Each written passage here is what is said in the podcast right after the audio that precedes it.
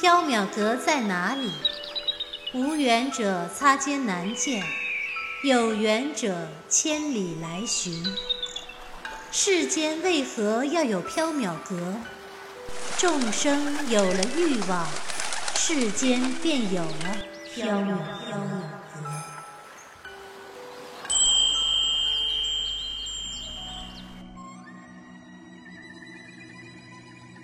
您正在收听的是长篇系列奇幻小说剧《缥缈提灯卷》，作者白姬婉，播讲只浅墨深，张涵。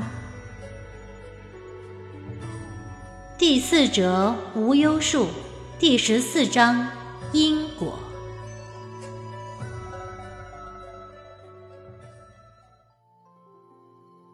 袁耀四下一望，火炉边有一条手绢儿。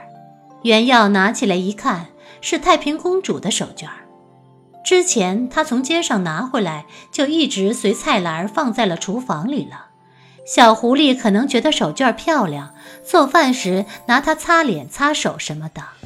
袁耀也顾不得许多了，拿了手绢奔向外面。袁耀和十三郎合力用手绢捆住了丽的嘴，让她不能再吵闹。不知道为什么，丽看见手绢的一瞬间就变得安静了，她的眼睛蓦地瞪大，似乎非常吃惊。丽被手绢扎住了嘴，安静地趴在柳树下，默默地想心事儿。袁耀和十三郎见丽安静了，也就进了缥缈阁睡觉去了。睡梦中，袁耀仿佛看见蜗牛来报平安了，嘴角露出了微笑，一梦香甜。第二天上午，白鸡回来了，他看见绿色的小狐狸被蜘蛛丝捆住，被手绢扎住嘴，狼狈地趴在柳树下，哈哈大笑：“呵呵，这不是狐狸家的丽吗？”丽有点害怕。但还是恶狠狠地瞪了白姬一眼，白姬也不给丽松绑，拎起小狐狸进了缥缈阁。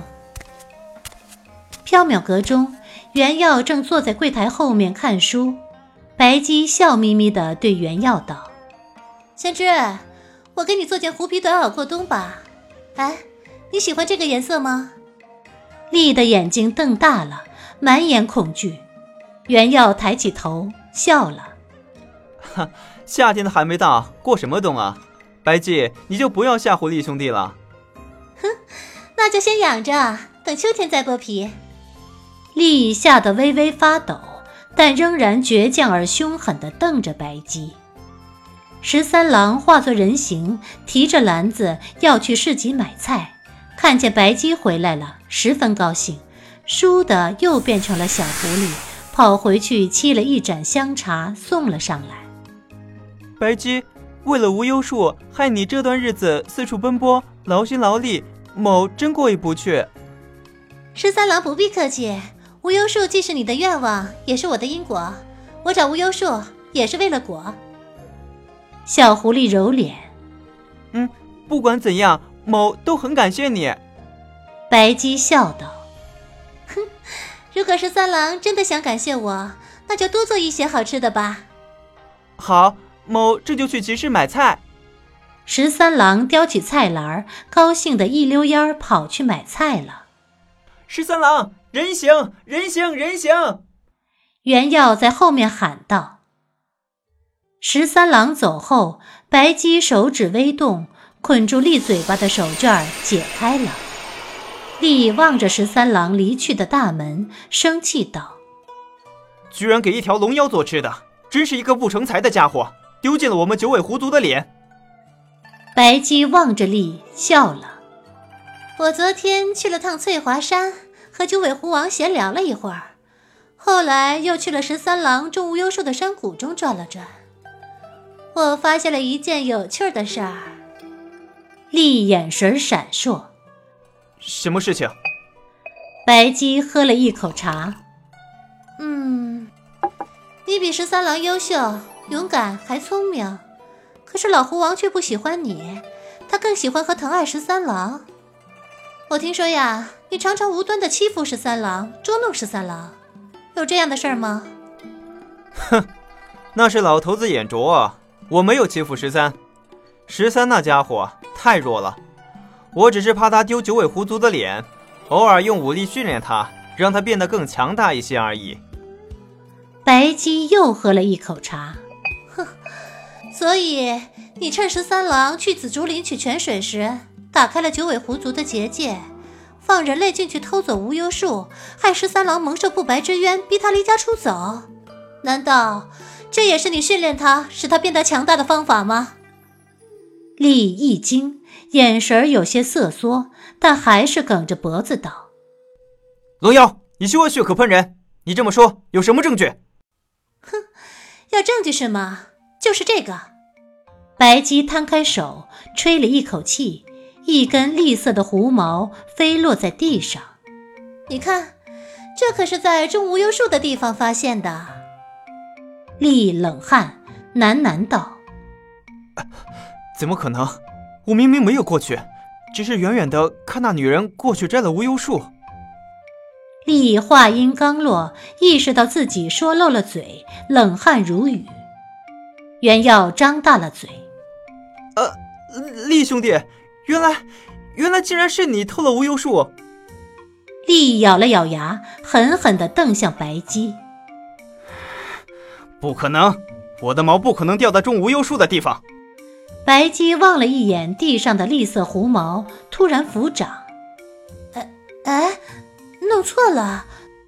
白姬再次摊开手掌，吹出了一根红色的狐毛。这才是在种无忧树的地方发现的狐毛，好像是十三郎的呀。而这根绿色的毛，可能是刚才拎你进来时不小心粘在手上的。哼，哎，一时没注意，弄混淆了。真是抱歉呐！你，厉气得说不出话来。原耀擦汗，哦，好奸诈的龙妖，居然用这么奸诈的手段套出了厉的真话。好了，厉，我也不问你为什么要放人类进去偷走无忧树，我只问你偷无忧树的人究竟是谁？无忧树现在到底在哪？白姬喝了一口茶，冷冷的问道：“不知道。”哼，很好。白姬笑了，眼角泪痣如血。青芝，去拿胡刀过来。虽然还没到冬天，但是提前剥一块狐皮放着，有备无患也是好的。袁耀冷汗，劝厉：“厉兄弟，都到这个份上了，你就说了吧。”厉嚎叫：“我真不知道。如果我知道是谁，我就去把无忧树取回来还给十三了。快说，究竟是怎么回事？”厉只好如实说了。原来，厉嫉妒十三郎种无忧树，讨老狐王欢心。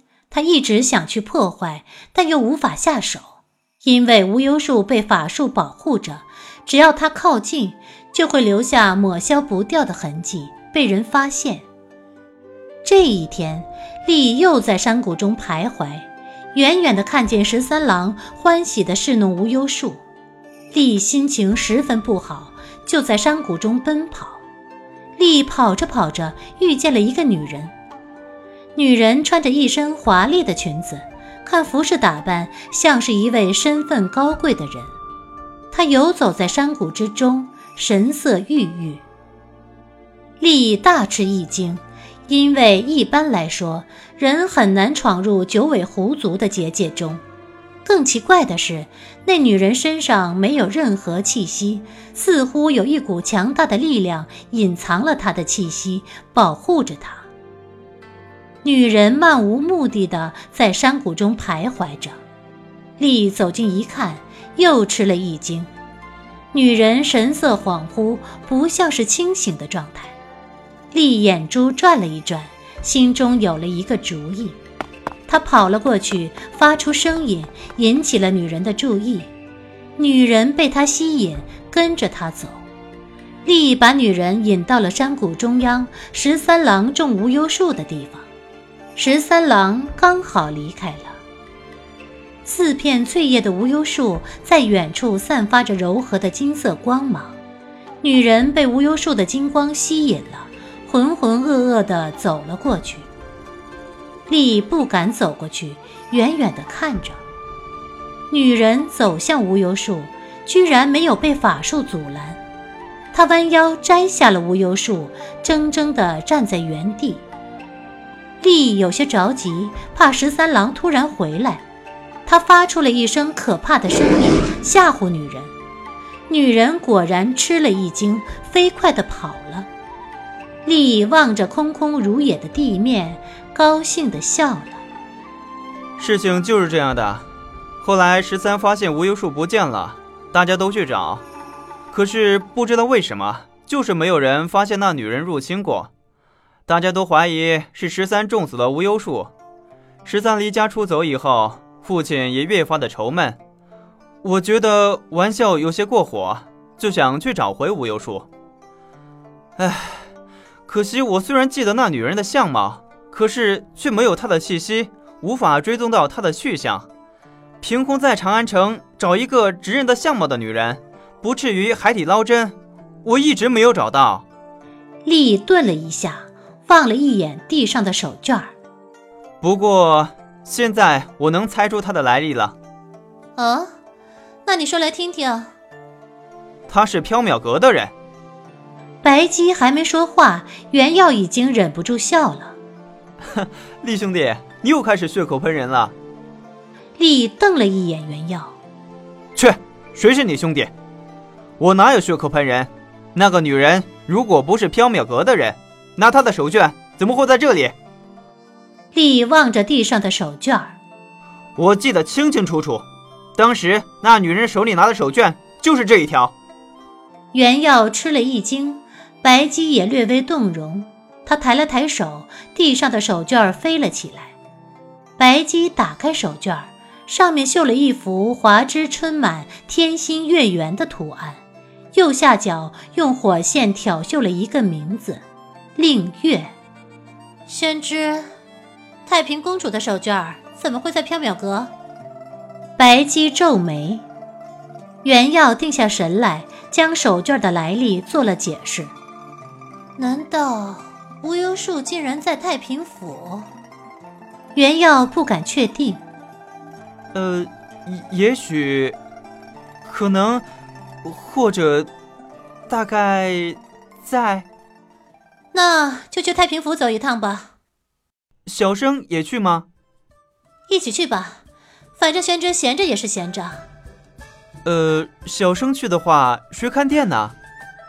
白姬望了一眼丽，吹了一口气，被蜘蛛丝绑着的小狐狸缓缓地升起，飞向了缥缈阁的门口。一根蛛丝飞速抽出，绕过缥缈阁的牌匾，打了一个结儿。丽被悬吊在缥缈阁的门口，像是挂了一只棕色的大粽子。白姬笑了，哼，不是有丽在吗？他来看店吧。丽生气的挣扎：“ 谁要替你看这见鬼的缥缈阁？今朝的龙妖，放我下来！”白姬不再理会丽，出门去了。有劳丽兄看店了。说完，袁耀也跟着白姬去了。